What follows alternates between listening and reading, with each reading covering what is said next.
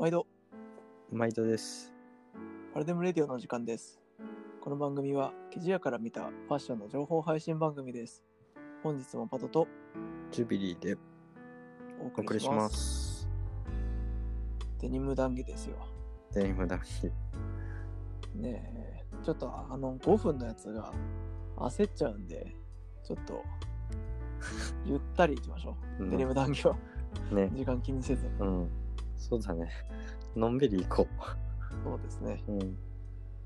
さてさて、えーっと、これが配信される頃には、あれですね、僕たちのファルデムデニムアーカイブがついにナンバー30までうん。ウェアにアップされた状態ということで、一通りちょっとお見せしたいものは出揃ってる状態なのかなと思うのでう、んうん。これをね、一個一個ちょっと説明して、ふむふむっていう感じの回をね、ちょっと繰り広げていこうかなとうんうん。いうのが、ここからの配信になりますね。そうですね。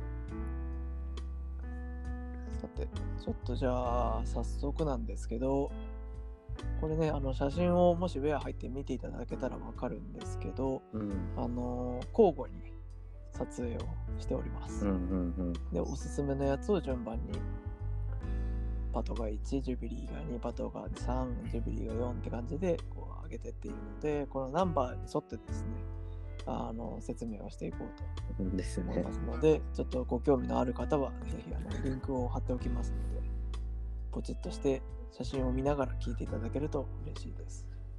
しかし、多いね。すごいよね。自分もこんなに持ってるんだと思って。ねこうやって見ると、まあ、本当にぱいあるもんだね。ねそしてあれですね、やっぱり、このコーディネートで伝えると、わからんね。うん。わ僕らはなんかぶ文面とかを見て想像つくけど、記事感とかが。うん。これ、ほら、この間のとは違うでしょって言われても、ちょっときついやついくつかありますね。そうだね。そうだねこれは。ちょっと補足が必要だからね、この喋りとプラスインスタとかもね、特に推しのやつは載せていかないといけないなっていうのは確かに思い。つつ、そうだね。うん、そうですね、ちょっとまあ、ものによってはね、詳しく話すべきものもあれば、ちょっとノリで買ってるやつとかも僕の場合は結構あるので、いやー、説明もね、深い浅いがあると思うんですけど、お付き合いください。お願いします。お願いします。じゃあ一発目ですね。一発目はね、僕もできるだけ変なやつをうん。ぶっ込んだろいうや、と思って。なんか一発目からさ、コーヒー、コーヒーだよね。なんかこれ、これさ何？色恋、色恋のジャガードデニム。そう、うんなんかね、このデニム、僕あの、あれなんですよね、あの、セカンドハンドで買ったので、うん。あの、正確な年が分かってないんですけど、うんいつのシーズンのものが。確か、多分10年くらい前とかのものかと思うんですけど、うん。なんかこの時って結構トップスからあのボトムからもジャガードめちゃくちゃ押してて色恋自体がうん。結構カットソーとか思ってるんですけど、うんその時にねこの超ピッチの長いジャガードうん。で折られたデニムをこう毎シーズンやっててうわ狂ってんなと思ってうん。だから結構なんか色恋って横に並ぶようなこうニュアンスのブランドっていくつかあると思うんですけど、うん。やっぱねこうずば抜けて狂ってるなって思ってうん。うん。そうそうそうこれですね写真だと伝わりにくいんですけど、うんあのポケットのあたりまでジャガードの柄があってそこから下は無地なんですようん。うん。っていうこう組織が切り替えてあるで俺、縫製じゃなくて、柄として切り替わってるって感じなそうのはあ、すごいね。後ろまでずっとついてるんだかな生地屋的に言うと、じゃあリピートがすごい長いっていうそうそうそうことになるのかうん。コンピュータージャガードってやつかね。ーすごいね。うん。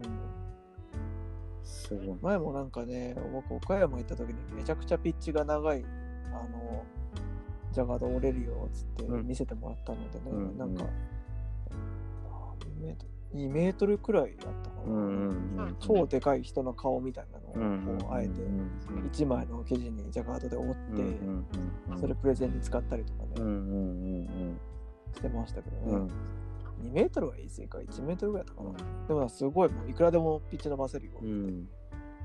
そうそう。ただね鳥養殖悪いから結構やっぱり気合がいる製品なんだよなとは思いますそうなんだよよ。お金かければね、結構限界までいけるんだよね。ジャガードのピッチ、ね。そう。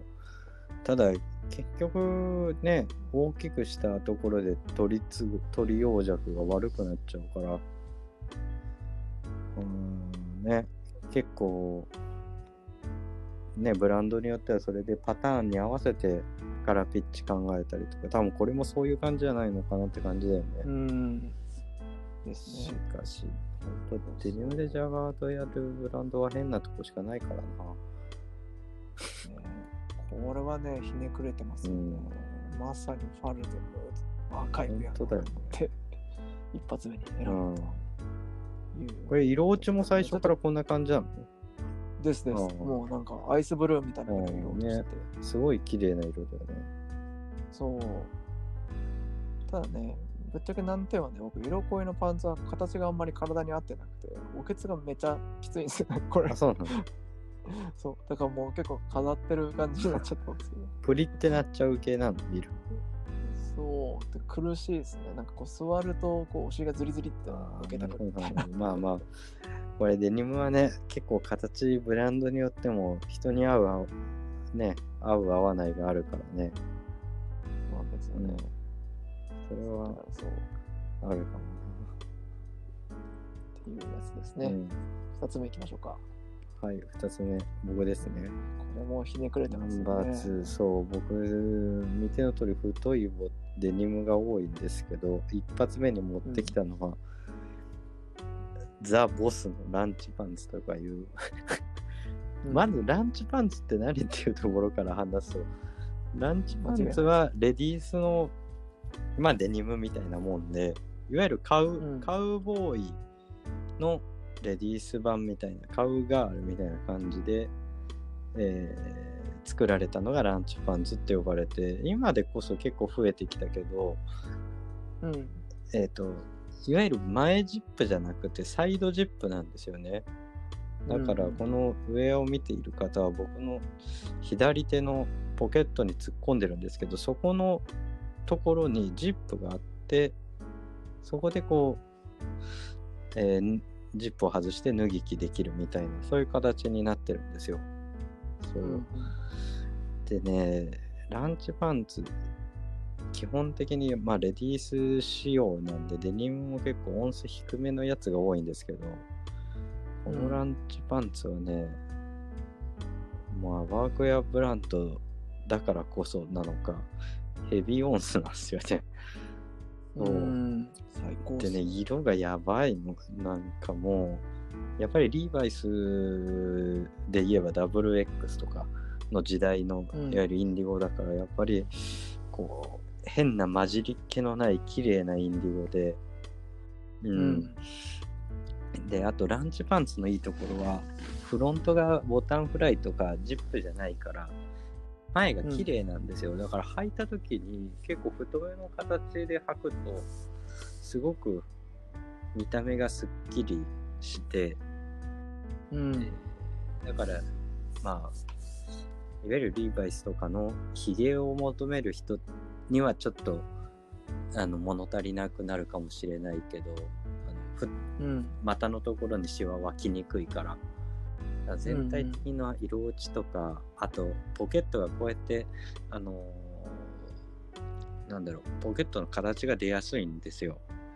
うんだからね、綺麗に色が出て、で、これバッグが映ってないからわからないんだけど、結構全部面紙でできてる。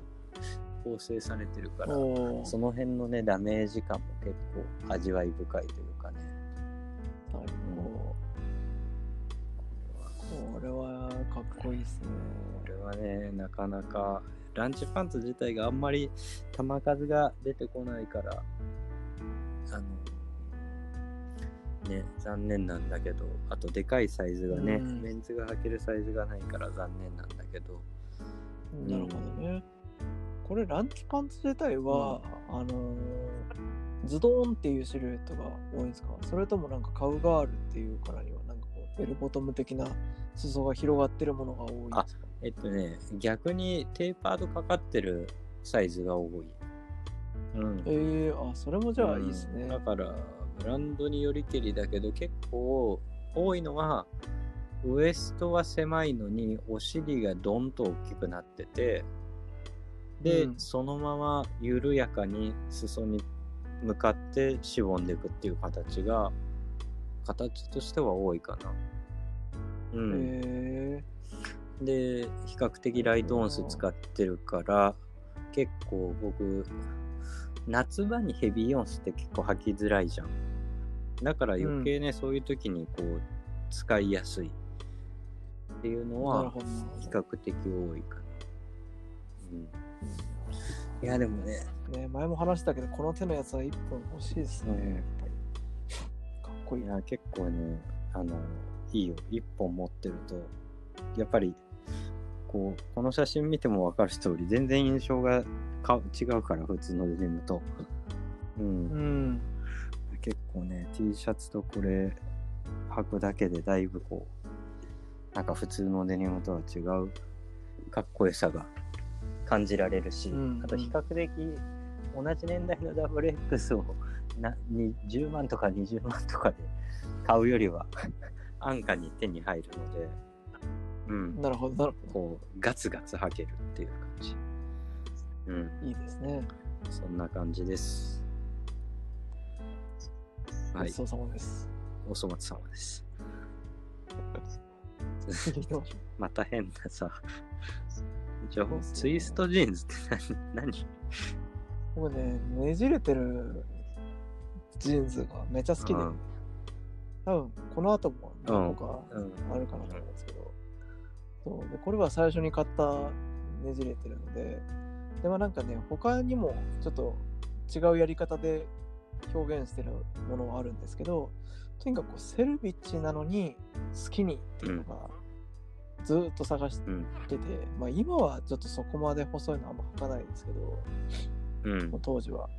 もうで、ただもうストレッチなんて入ってんのは男らしくないから、ストレッチが入ってなくて究極に細いけど苦しくないデニムってどんな手があるんだろうって考えた時に最初に出会ったのがこの子うですね。ん。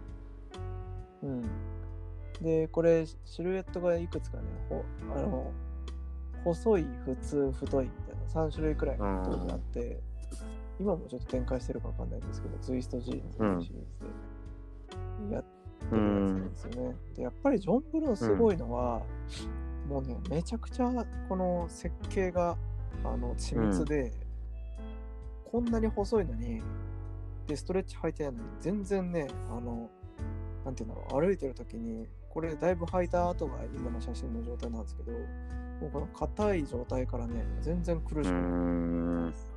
ん。これすごいなってう思ったんですね。ん。不思議う。んそう。で、なんか結構ね、あの、写真にちょうど写ってる、このポケット、お尻ポケットのところから、こう、ステッチがビューンと前に、こう、矢印みたいな感じで、こう出てたりとかね、ちょっとところどころにデザインの遊びもあったりとかして、そう、ジョンブルは結構ね、今でもこう常に注目しているブランドの、一つでありますね。これって何？あの腰のところから本当にアウトシームが真ん中まで来てインまで行ってるって感じなの？そうそうそうそう。すごいね本当もうぐねんと来てるみたいな。だから見えてないけど反対側はこの線対称になってるというか内側に向かってグリーンと来てるっていう。いやすごいっていうやつなんですよ。はいおすすめですね。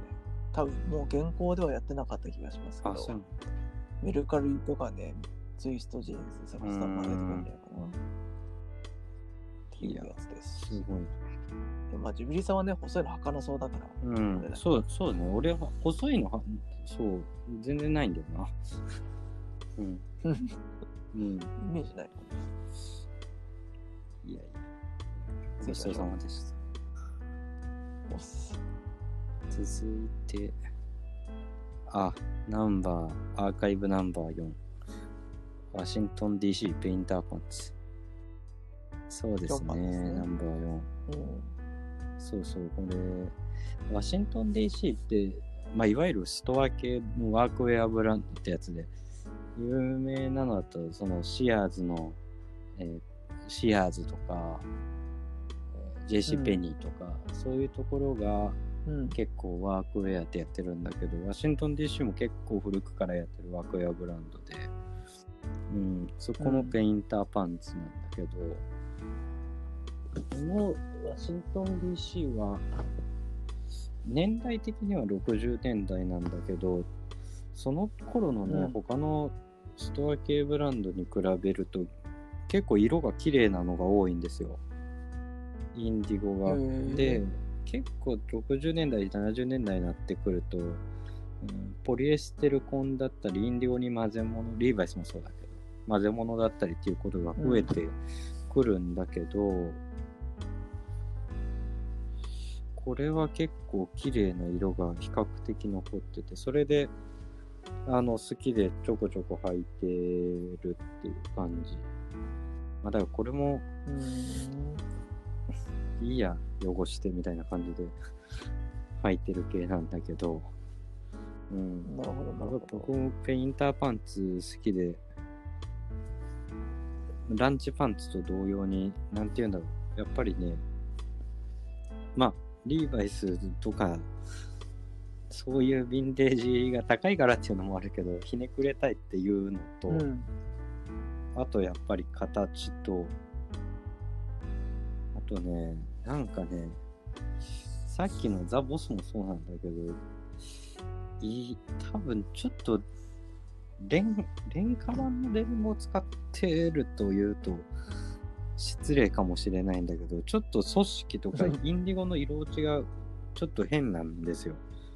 なんか、うん。やたら濃く残るとこ、まあ濃く残るって言ってもベタって残るわけじゃなくて、糸一本一本の色の落ち方が全体的に落ちるんじゃなくて、なんか中途半端にこ濃い糸の部分、薄い糸の部分っていうのがまだらに出てきて、そう、それがね、すごく感じがいいのと、あとこれさっきのザ・ボスの時に言うの忘れちゃったんだけど、さっきのやつもこのワシントン DC もね、あの横糸がグレーなんですよ。うん、きなりじゃなくて。うんそう。出た。俺結構リーのペイン、あの、オーバーオールとか、あの、ジェルトデニムとかでもよくあるんだけど、まあ多うん分当時よ汚れに、えーを紛らわすために使われてたと思うんだけどさ、そう、横糸がグレーだから。最初からくすませとくみたいな。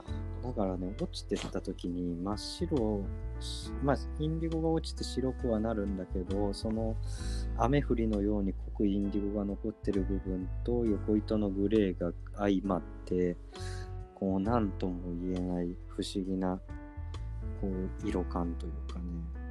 うん、それが結構、うんいや、面白いなっていうところ。あと、31じゃないんだよね、多分ね。組織はね。そうそうそうそうああ、そうなんだ。多分ね、2、21っぽいんだよね。だから余計ね、なんかこう、ちょっと、いわゆる普通のデニムとは違う顔になって、それが、こう、なんとも可愛らしい素敵なボトムでございます。うん。なるほど。ストア系とかな、買ったことないから、うん。ちょっとあれだな、これを機に探してみようとは思いますね、やっぱりね。そうね。でもあれでしょ？これ相当探してさっきのやつもこれも見つけてるんでしょ？ね、もう10年以上かけて、あったら買う、あったら買うってやって、いうレベルだから、そんなに、ね、運が良ければどんどん買えるんだろうけど、なかなかないよね。うん。そうっすよね。これ結構、あれなんですか、その、決まった特定のちょっとマニアックなお店にはあるようなものなのか、それともなんかこう、めちゃくちゃいっぱい品数あるところから掘りまくって探すっていう感じなあのか？偶然の産物です。うん。やっぱりあ、やっぱりそうなんだ。それに強いお店っていうのは今まであんまり会ったことなくて、ただデニムとかいっぱい買ね。まあ、買い付けてる中で、あのーあったよみたいな感じだったり、あと、まあ、お店によっては僕がランチパンツ探してるって散々言ってるんで、出たら買うからって言ってるから、そうそれで当時はね、そう、そうブッキング。当時はそんな話もしたこともあったなっていう。そうそうそう。面白ただね、そんぐらいないんですよ。いいサイズのランチパンツで。うん、あと、い。さっき言った低音数、まあ、ペインターパンツは結構ヘビー、ちゃんとした音数も多いんだけど、まあでも比較的10音数、うん11音数とか、ランチパンツはもっと軽い音数が多くて、そうするとどうなるかっていうと、破れやすくて色が落ちやすい。だからね、いい状態のものっていうのが、本当レッドみたいなクラスとかじゃないと出てこなくて、ただでさえ球数少ないのに、そういう状態だから、まあ、会った時が運命と、そんな感じで探しております。はい、なるほど。以上で。す。ありがとうございます。ありがとうございます。ナンバー5。うん今日の僕の最後のやつですね。これはですね、ウォレス俺知らんバかった、このブランド。あの、J. クルーの高級ラインみたいなやつで、結構セルビッチのデニムやってたりとか、うんこだわり系、あの、ラルフの WRL みたいな感じのノリの、まあ WR ほどなんかこう、ボロボロにするっていうよりは、もう少しこう、アメトラっていう感じの多いラインかなと思うんですけど、そう。で、これはアメリカン仕事で行ってる時に買ったやつで、なんとセールで、もともとね、確か180ドルぐらいだったかな。それもそんなに高くないんですけど、もともと180ドルぐらいだったと20ドルぐらいになってて、うんうんうんで買ったやつですね。うんふざけんなよそう。で、縦横インディゴの先染めで、ちょっとすっきりめのペインター。型のパンツですね。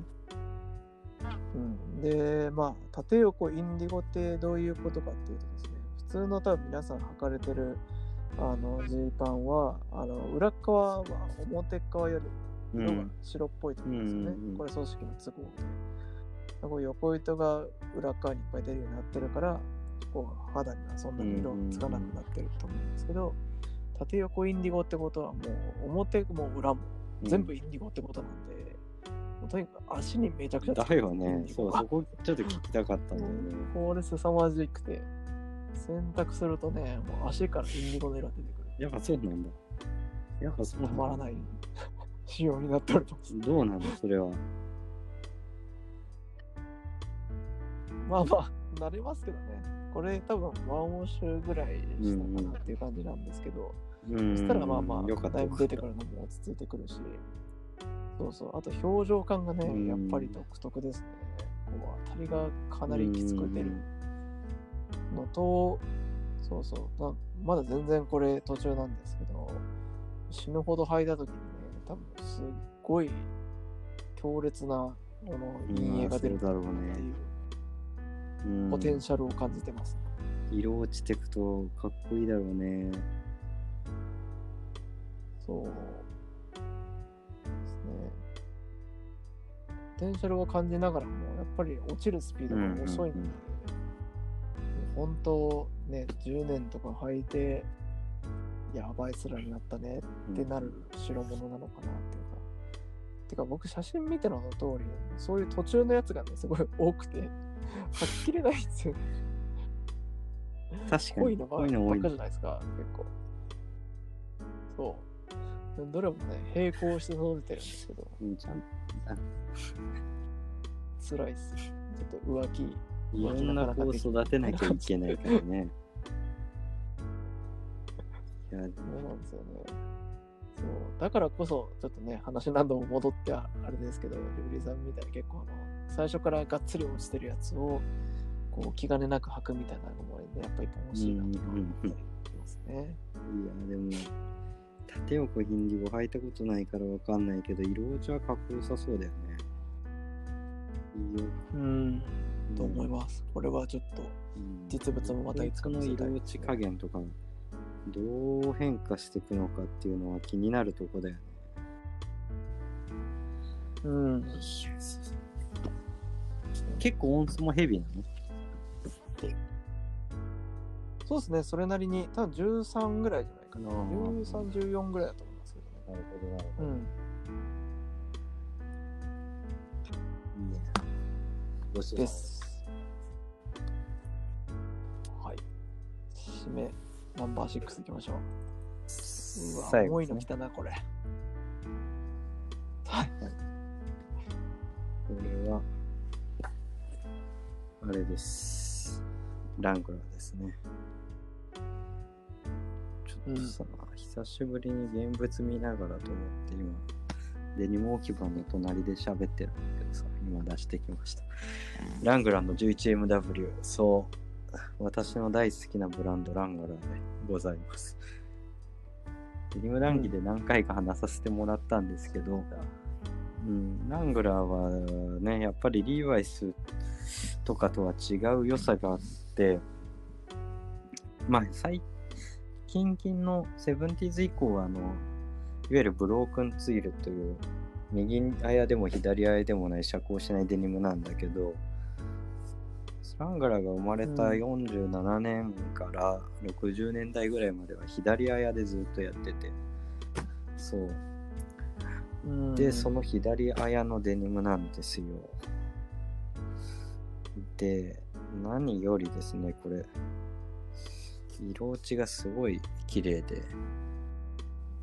多分サンフォしてるからっていうのもあるんだけど、だからさ、えっと、リーバイスは shrink to fit。洗って縮むっていう消費者泣かせのというか そういうデニムなんですけど、ラングラーはまあもともとジッパーを使ってたっていうこともあって、だからもともと最初からサンフォライズ加工して縮めて作ってる。そうするとどうなるかっていうと、リーバイスに比べて生地が滑らかなパウダータッチになるんですよね。うん。で、しかも左あや、だから遮光しない、あやめと年始が、こう、ぐっとマッチングがいい感じだから、余計その糸としても、こう、スッと綺麗なあやめになるんですよ。そう。岩肌のようなリーバイスに対して、ラングラーの方が、こう、綺麗に、あやめがスーって通ってて、そう。っていうのと、あと、そもそもリ、ラングラーの色落ちは、やっぱり綺麗な水色に、スカイブルーみたいな色にどんどん落ちていくっていうのが、個人的には好きなところで。うん。うんうん写真でも伝わってきますね。すごいでしょ、このボタンフライのとこと、そうそうそう。ところが現れる。ちょっとね、うんデニム、僕、フロントを、まなんていうの、横畳みじゃなくてさ、センタープリーツになるように畳んで、しかもうんデニムがデニムに重しされて、ちょっとシワがついちゃってて、かっこ悪くなってるんだけど、でもね、結構これがかっこいいんですよね。やっぱりね、ラングラーの魅力はこの色と、やっぱりこの素材の質感。これは触ってみると多分わかると思うけど、本当に、ふわーふわーって、ピーチ肝みたいな、タッチが感じられるのと、あとね、リーバイスに比べて、うんこれは僕、ちゃんと調べてないけど、ラングラーの方がね、バックポケットのステッチの糸が多分太いんですよ、ちょっと面紙が。そう、だからね、こう、なん、なんて言うんだろう。こう、独特な糸、糸切れ加減が感じられる。いや、これ、これね、見ると、あー、わかります、なんとなくって言うと思う。なんかね、べちゃ、べちゃって感じなんだよ。ラングラーの方が、ステッチが。へで、このステッチが結構場所によって違うんだけど、フロントポケットとかベルトループは細めのステッチで、うーんだからね、いわゆるチェーンステッチの部分の太い番手がポケットとかサイドシームに使われてて、だからこう、ー潰された感じの糸感になっててそれがこう切れたりしてる感じがすごくこう心躍るんですよね。そうそうそう。へえ。なかなかねやばいよ。でちなみにこれはまあブルーベルマークの入った大まあその年代のものでやっぱりいろいろリベットサビが出てきて、ちょっともうだいぶ破れてきちゃったりはしてるんだけど、うん。うんそう。ただね、僕、ラングラーは結構、ボタンフル、ラングラーがジップを最初につけたとかつけてないとかよく言われたりするんだけど、個人的にはボタンフライが好きで、持ってるのもボタンフライの方が多いんだけど、うん。ラングラーのボタンフライがね、こう、まあこの写真の通り、色落ちがすごく綺麗で、うん。うん。かわいいですそう、ボタンフこれはライ。ちなみにラングラーはなんです 11MWZ って入っ、あの、いう品番が、いわゆる11オンスのメンズウェアのジップみたいな頭文字で、何もついてないのが 11MW って言って、いう感じで分けられてて、そっかそっか。そう。11オンスって言いながら年々重くはなってて、これぐらいの年代だと結構12.7オンスとかね、12と4分の3オンスとかたまに書いてあったりするのかな、フライヤーには。うんうんそう。かっこいいよ、本当に。うん。ちょっとスレキもね、たまたまかもしれないけど、これ厚手なんだよね。本当に、あのーへえシノに使えそうなぐらいの結構厚めのスレキが使われててポケット布というかね。うんそうそう。嬉しいね。なんかいろいろとね楽しめる一着なんですよ。です。そんな感じです。ありがとうございました。濃厚でした。ありがとうございました。ごちそうさまです。というわけであの写真をねちょっと見る前提でお話ししてしまって恐縮なんですがもしよろしければウェアをねポチッとしていただければ非常にやりがいを感じられますので。ちょっとこのね宣伝のようなシリーズがちょっとあと何回 ?4 回？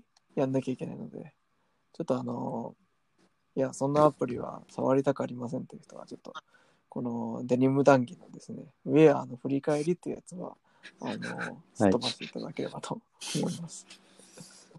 はい。いや僕も楽しかった自分はすごい楽しかったです。なかなかねこんなじっくり人のジーパンの話聞ける機会ないからね。そうですね。しかも本数がやばすまだぎる、前半戦だから。面白いな。うん。もうなんかなんならこれひ人のうち入ってってちょっとあのズボン入ってるところを漁らせてもらって喋りたい、確あこれはさ、ゲストさんバージョンこのネタはいくらでも食べれるね。うんうんうん。そうですね。でした。というわけで。ありがとうございすました。はい。ありがとうございました。それではまたお会いしましょう。さよなら